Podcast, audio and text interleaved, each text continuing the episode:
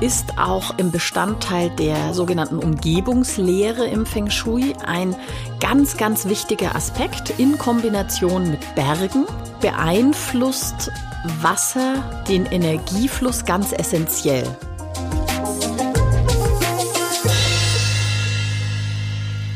Herzlich willkommen zu einer neuen Folge von Feng Shui ist man nicht mit Stäbchen. Hört mal. Geht es euch auch so, dass euch dieses sanfte Plätschern beruhigt? Dass eure Gedanken vielleicht zu einem Ort in den Bergen abschweifen, an dem ein kleiner Bach entlang fließt? Oder zu einem anderen Ort, an dem ihr das Wasser beobachten und ihm lauschen könnt? Vielleicht ein Springbrunnen, bei dem das Wasser wie ein Reifrock ins Becken plätschert.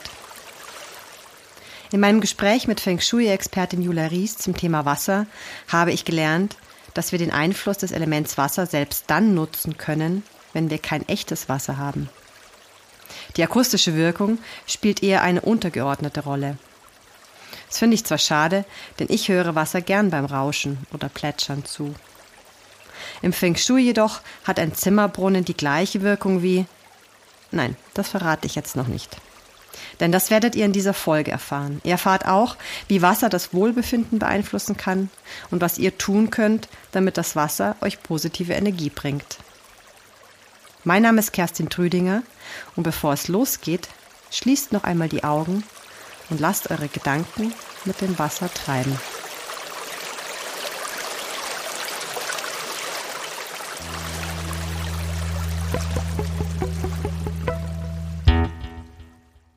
Hallo Julia, herzlich willkommen. Hallo Kerstin, schön wieder hier zu sein. Das finde ich auch. Heute beschäftigen wir uns mit dem Thema Wasser.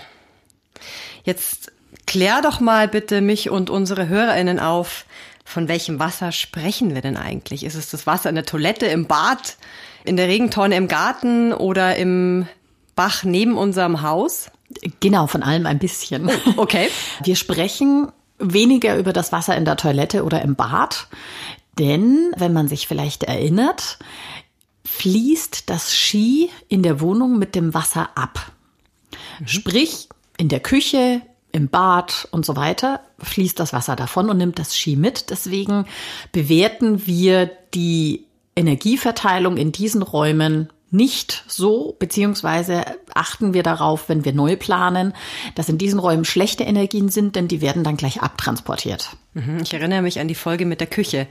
Da ging es genau darum, dass in der Küche keine guten Energien sein müssen. Genau, mhm. irrerweise. Mhm.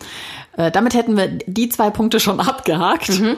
Wir sprechen tatsächlich über Wasser, das wir wahrnehmen wir reden nicht über das Wasser im Trigramm Kahn, also dem Trigramm, das dem Element Wasser entspricht. Das meinen wir nicht. Mhm. Sondern wir sprechen über Wasserschalen. Wir reden auch nicht über die Wasserflasche, die mhm. wir irgendwo haben, sondern Wasserschalen, Bachläufe, Teiche, Zimmerbrunnen, Meer, See, diese Wasser. Also eigentlich kein Nutzwasser in dem Sinn, oder? Sondern ein, Gest mhm. ich nenne es jetzt mal Dekowasser. Ja, doch, genau, stimmt, Aha. so könnte man sagen. Mhm. Und warum spielt Wasser im Feng Shui so eine Rolle? Und vor allem welche? Ja, Feng Shui heißt ja wie der Wind und das Wasser. Mhm. Sprich, das Wasser steckt ja da drin. Das hängt damit zusammen, dass das Ski mit dem Wasser fließt, deswegen eben auch abfließt in der Wohnung mit den Räumen, wo es Abwasser gibt.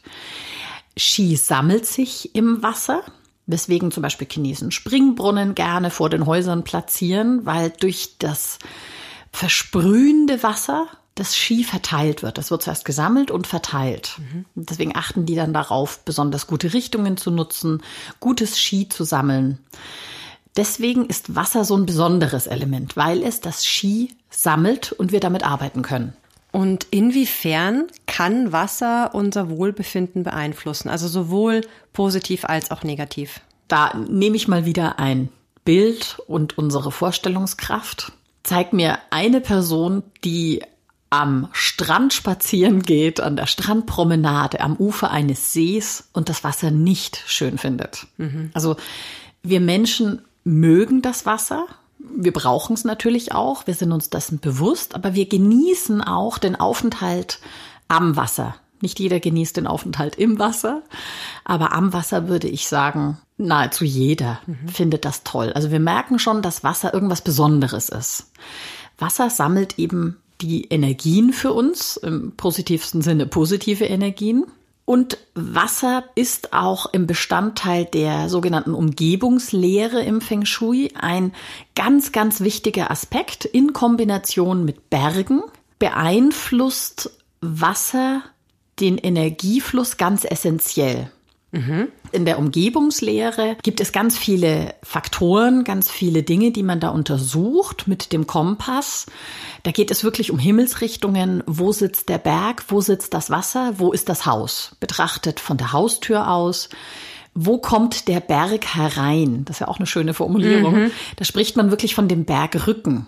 Mhm. Also oft sehen ja Berge ein bisschen aus wie, ich nenne sie gerne schlafende Drachen oder sowas. Mhm. Und wenn man sich da dieses Rückgrat vorstellt, das ja dann auch eine Richtung bekommt, und das ist die Richtung, aus der der Berg hereinkommt. Mhm. Aus welcher Richtung kommt das Wasser herein? Ist das ein fließendes Gewässer? Das könnte zum Beispiel auch eine Straße sein, die fließendes Wasser symbolisiert weil das der Energiefluss ist. Mhm. Aus welcher Richtung kommt das herein? In welche Richtung fließt es davon? In welcher Richtung liegt der See von der Haustür aus betrachtet oder der Teich vor meiner Haustür? Sehe ich den Teich des Nachbarn? Das sind die Punkte, die in Kombination besonders gute, aber eben auch manchmal schlechte Energien in das Haus bringen können. Mhm. Und wenn dem so ist, dass Wasser schlechte Energien fördert oder in unser Haus bringt, was können wir da tun? Wir haben mehrere Möglichkeiten. Wir können zum Beispiel mit Sichtschutz arbeiten, also etwas pflanzen oder hinstellen, so dass ich dieses Wasser nicht mehr sehe. Also vor die Haustür. Zum Beispiel, genau. Mhm. Denn das Prinzip im Feng Shui ist, was ich wahrnehme, das wirkt. Wenn ich also das Wasser nicht mehr sehe, weil es aus einer falschen Richtung kommt, dann mache ich irgendwas davor, dann sehe ich es nicht mehr, dann wirkt es nicht mehr. Mhm. So ist zum Beispiel, weil jetzt sich jeder fragt, ja, was ist denn jetzt eine schlechte Richtung? Also wenn man überlegt, einen kleinen Teich oder äh, ein Wasserbecken, irgendetwas im Eingangsbereich vor dem Haus zu platzieren, dann sollte man, wenn man innen steht, das Wasser links von der Haustür platzieren. Mhm. Dann wirkt es wie ein Drache und bringt Reichtum. Mhm. Rechts der Haustür bringt es negative Energien. Okay. Und da kann ich dann eben zum Beispiel mit einem Sichtschutz arbeiten, wenn da schon was ist. Wie ist denn das mit anderen Wasserquellen? Also eben Zimmerbrunnen hattest du angesprochen, Teich im Garten. Was muss ich da berücksichtigen bei der Platzierung? Grundsätzlich sollte ich die Himmelsrichtung berücksichtigen. Also ich muss wirklich mit Hilfe der Umgebungslehre bestimmte Kombinationen aus Blickrichtung der Tür und eben Himmelsrichtung, wo könnte das Wasser platziert werden, analysieren. Da gibt es verschiedene Kombinationen, die nicht sein sollten. Das kann dann sein, dass ich den Teich halt einen Meter weiter nach links schieben muss oder sowas. Und hängt das aber dann von dem Bewohner ab oder der Bewohnerin oder ist das unabhängig davon? Unabhängig von den Bewohnern, sondern wirklich rein die Blickrichtung aus der Tür heraus. Mhm. Das kann man sich tatsächlich auch so vorstellen. Also ich stelle mich mit meinem Kompass in die Terrassentür, mhm. halt ihn parallel zum Haus, so dass ich eine Ausrichtung habe und dann gucke ich, dann, dann fluchte ich sozusagen mit dem Blick über den Kompass und schaue, aus welcher Himmelsrichtung könnte denn da jetzt die Wasserenergie kommen, könnte mhm. das Wasser sein. Mhm. Und gibt es den Fall, dass da gar kein Wasser sein sollte? Kann auch passieren. Das hängt dann auch mit der Energieverteilung zusammen. Ich habe ja schon mal was von dem Loschu-Raster erzählt welches ich über ein Grundstück legen kann oder eben auch über ein Haus oder einen Raum. Dieses Loschu-Raster zeigt die Energieverteilung, die ich mit Hilfe der Verteilung der Elemente ermittle. Und wenn ich jetzt zum Beispiel irgendwo eine Erde habe, schlechte Erdenergie oder sowas, dann sollte da kein Wasser sein, weil die Erde macht das Wasser kaputt. Oder wenn ich eine dominante Feuerenergie habe, dann sollte ich auch da kein Wasser platzieren, denn sonst provoziere ich einen Konflikt. Mhm. Das ist so das eine Thema. Dann gibt es ein ganz allgemeines Loschu-Raster. Also das ist tatsächlich ein Raster mit drei mal drei Quadraten. Und es ist sozusagen das Ursprungsraster. Da ist die 5 in der Mitte und nach einer bestimmten Formel verteilen sich die anderen Zahlen und damit kann ich schon definieren, wo sind gute Sektoren, um Wasser zu platzieren. Mhm und eben die anderen Sektoren, wo ich lieber kein Wasser platzieren sollte. Mhm. Und jetzt je, je, nachdem, wie der Garten geschnitten ist, kann es eben sein, dass nur da, wo jetzt rein von der Geometrie Wasser möglich wäre, mhm. von den Energien her kein Wasser platziert werden sollte. Sowas okay. kann schon sein. Kann ich denn auch, ich habe ja jetzt gelernt, in den vergangenen Folgen, dass verschiedene Farben und Formen für Wasser stehen. Kann ich denn dieses Element Wasser dadurch ersetzen oder muss das echtes Wasser sein? Also beispielsweise anstatt eines Zimmerbrunnens hänge ich mir ein riesiges blaues Bild auf. Jawohl. Genau so funktioniert's. Okay.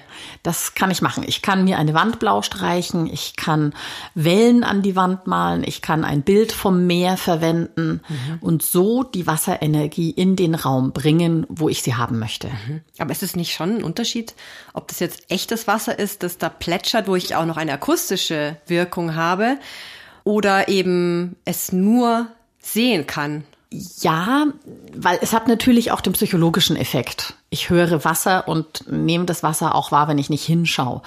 Das stimmt natürlich, aber jetzt rein von den Energien betrachtet, also ich rede jetzt wirklich von Räumen in einer Wohnung, in einem Büro, in einer Nutzungseinheit. Da geht es ja darum, das Ski mit der Qualität der Wasserenergie zu nutzen. Und dafür kann ich sowohl einen Zimmerbrunnen verwenden, als auch eine blaue Wand oder ein Bild vom Wasser. Dann gibt es ganz andere Dinge, die ich mit Wasser anstellen kann. Sehr spannende Dinge. Mhm.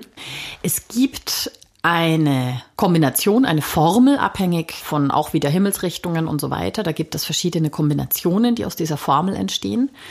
Kombinationen eben aus Berg- und Wasserplatzierung. Mhm. Und zwar kann ich das auch in einem Raum so ein bisschen symbolisieren, simulieren. Mhm eine bestimmte Kombination aus Berg aus der einen Himmelsrichtung und Wasser aus einer anderen Himmelsrichtung kann Reichtum fördern. Mhm. Da kann ich zum Beispiel einen Raum nehmen und dann lege ich mir den Kompass darauf und berechne, welche Kombination ist gut und dann entsteht zum Beispiel, ja, in der linken Zimmerecke muss ich einen Berg simulieren und das kann ich dann durch einen Kristall machen, also zum Beispiel einen Quarzkristall hinstellen mhm. und in einer anderen Richtung einen Zimmerbrunnen. Mhm. Oder da brauche ich Wasser, das muss eine Wasserschale sein. Das, da kann ich dann nicht symbolisch arbeiten, sondern das muss echtes Wasser sein. Mhm. Und diese Kombination bringt Reichtum. Mhm. Dasselbe kann ich natürlich auch im Außen anwenden. Da kann ich dann mit einem Findling arbeiten, also mit einem großen Stein und eben einem kleinen Teich oder einem Springbrunnen. Das kann ich auch im Garten anwenden, indem ich diesen Kompass auf das Grundstück lege mhm. oder auf den Bereich hinterm Haus, den ich sozusagen durch Bepflanzung und bestimmte Zonierung, Gestaltung nahezu rechteckig oder quadratisch darstelle, eingrenze und dann kann ich das wieder drauflegen und wieder verteilen, aus welchen Himmelsrichtungen sollte da das Wasser kommen mhm. und wo der Berg. Mhm. Dann gibt es noch ganz spezielle Sachen. Es gibt einen sogenannten Wasserdrachen. Mhm. Das ist die ganz, ganz hohe Kunst des Feng Shui. Ich persönlich war einmal an der Gestaltung eines Wasserdrachen beteiligt. Würde jemand auf mich zukommen und sagen, kannst du mir bitte einen Wasserdrachen bauen, würde ich mir Unterstützung holen. Denn das ist tatsächlich was sehr Spezielles, wo man auch sehr viel Erfahrung braucht. Mhm. Da geht es um die Kombination aus mehreren Wassertümpeln und einem Wasserlauf. Und dann kommt es darauf an, das muss man ganz, ganz genau berechnen, wo tritt das Wasser aus dem ersten Tümpel aus? Wo fließt es? Aus welche Richtung geht es in den zweiten Tümpel rein und da wieder raus und zurück? Mhm. Und so kann man richtig, richtig viel Reichtum generieren. Mhm. Und man muss aber so höllisch aufpassen, denn wenn man das falsch macht und da reicht schon ein bisschen verrechnen, ein bisschen vermessen, mhm. dann können da ganz schlimme Dinge passieren. Mhm. Also da kann man auch wirklich richtig schlechtes Ski provozieren. Mhm. Und es gibt Meister, die sich auf sowas spezialisiert haben. Und das ist eh meine Devise. Man sollte bei den Dingen bleiben, die man gut kann und ich bin halt sehr gut allgemein im Feng Shui, aber so diese ganz speziellen Sachen, da hole ich mir dann einen Meister dazu oder eine Meisterin, die das eben ganz besonders kann. Das ist sehr spannend. Und du warst damals da beteiligt, als dieser äh, Wasserdrache gebaut wurde. Wir haben das geplant. Also wir hatten da ein Grundstück und ähm, der Wunsch war eben, hier soll ein Wasserdrache äh, gebaut werden. Und wir haben das dann gezeichnet im, im CAD. Als Architekten, Innenarchitekten waren wir ja dafür prädestiniert. Haben also theoretisch auf dem Papier das Ding geplant. Und mein Feng Shui-Meister ist dann hin, auch mit dem Kompass vor Ort und hat das, was wir theoretisch geplant haben, vor Ort mit dem Kompass nochmal nachgemessen. Das ist auch ganz wichtig, denn es gibt bestimmte Verwerfungen in der Erde, Einflüsse, magnetische Bereiche, wo sich eben die Nadel, diese sehr empfindliche Nadel des Feng Shui-Kompass verdrehen kann. Und das muss berücksichtigt werden, weil so wie die auf Magnetfelder reagiert, so reagiert auch das Ski. Und deswegen muss man dann den Wasserdrachen vor Ort ausmessen und vielleicht das ein oder andere modifizieren. Und wurde das dann umgesetzt? Meines Wissens ja. Und die Bewohner dieses Hauses waren dann auch sehr zufrieden und glücklich. Ich habe das dann nicht weiter verfolgt. Also ich weiß jetzt nicht, ob sie wirklich Millionäre geworden sind. Aber ich habe nichts Gegenteiliges gehört. Nächstes Jahr haben wir ja auch das Jahr des Wassertigers. Richtig. Wir werden ja dazu noch mal eine eigene Folge machen und da ganz explizit drauf eingehen. Kannst du dazu noch mal sagen, welchen Einfluss das Wasser nächstes Jahr auf uns haben wird? Da geht es jetzt eben wieder um die Wasserenergie, die kombiniert mit dem Tiger auftritt. Also zum einen, der Tiger ist leidenschaftliches, starkes Tier, gerne auch mal impulsiv und Wasser steht für Wissen, Wissensdurst, auch für Spiritualität. Wasser steht auch für Ruhe. Der See liegt ruhig da, bis es in Bewegung gerät. Und das ist aber der Einfluss, der nächstes Jahr durch das Wasser auf uns wirkt. Das heißt, das Wasser besänftigt den Tiger. Das Wasser bringt vielleicht auch uns ein bisschen zur Ruhe. Und gleichzeitig ist es aber durch den Tiger, das ist so ein bisschen das andere Extrem. Also es kann eben sein, einmal Hui und einmal Ruhe. Also das Wasser macht uns vielleicht ein bisschen besonnener, führt uns zu uns und wirkt ausgleichend, was das nächste Jahr betrifft. Gibt es zum Thema Wasser noch was zu sagen? Ja, Was ein ganz, ganz, ganz wichtiger Punkt. Ja. Wasser niemals im Schlafzimmer platzieren. Denn Wasser im Schlafzimmer führt zu außerhäuslichen Beziehungen. Die Chinesen sagen da auch gerne Pfirsichblüte dazu. Damit ist gemeint, dass der Mann sich eine Pfirsichblüte sucht. Das wollen wir nicht. Deswegen niemals Wasser im Schlafzimmer platzieren. Und wir sprechen jetzt hier von einer Wasserschale oder einem Zimmerbrunnen, nicht von der Wasserflasche neben dem Bett. Okay, wichtig. Kein Wasser im Schlafzimmer.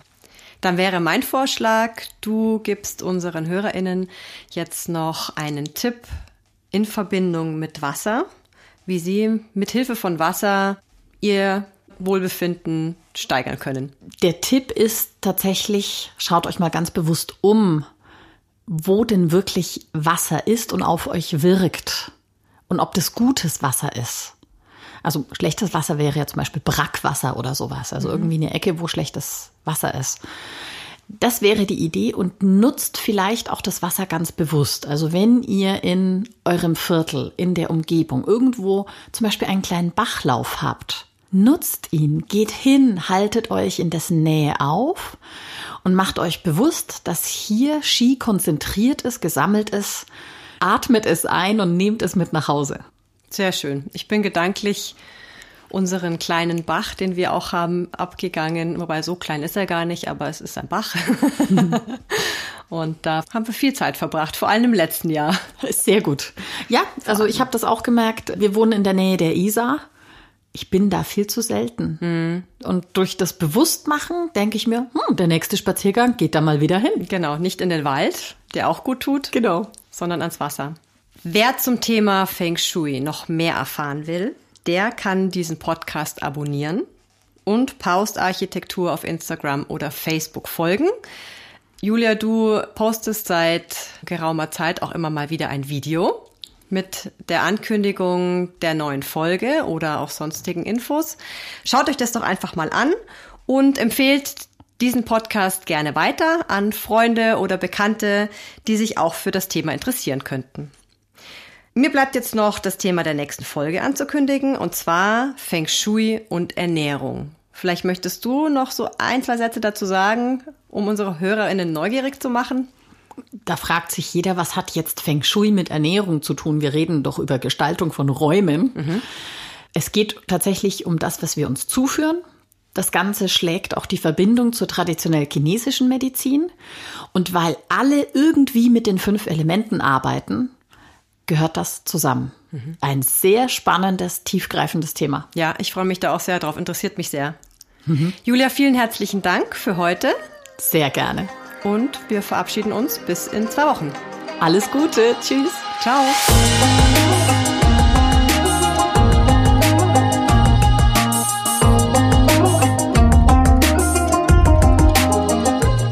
Dieser Podcast wurde produziert von Kerstin Trütinger.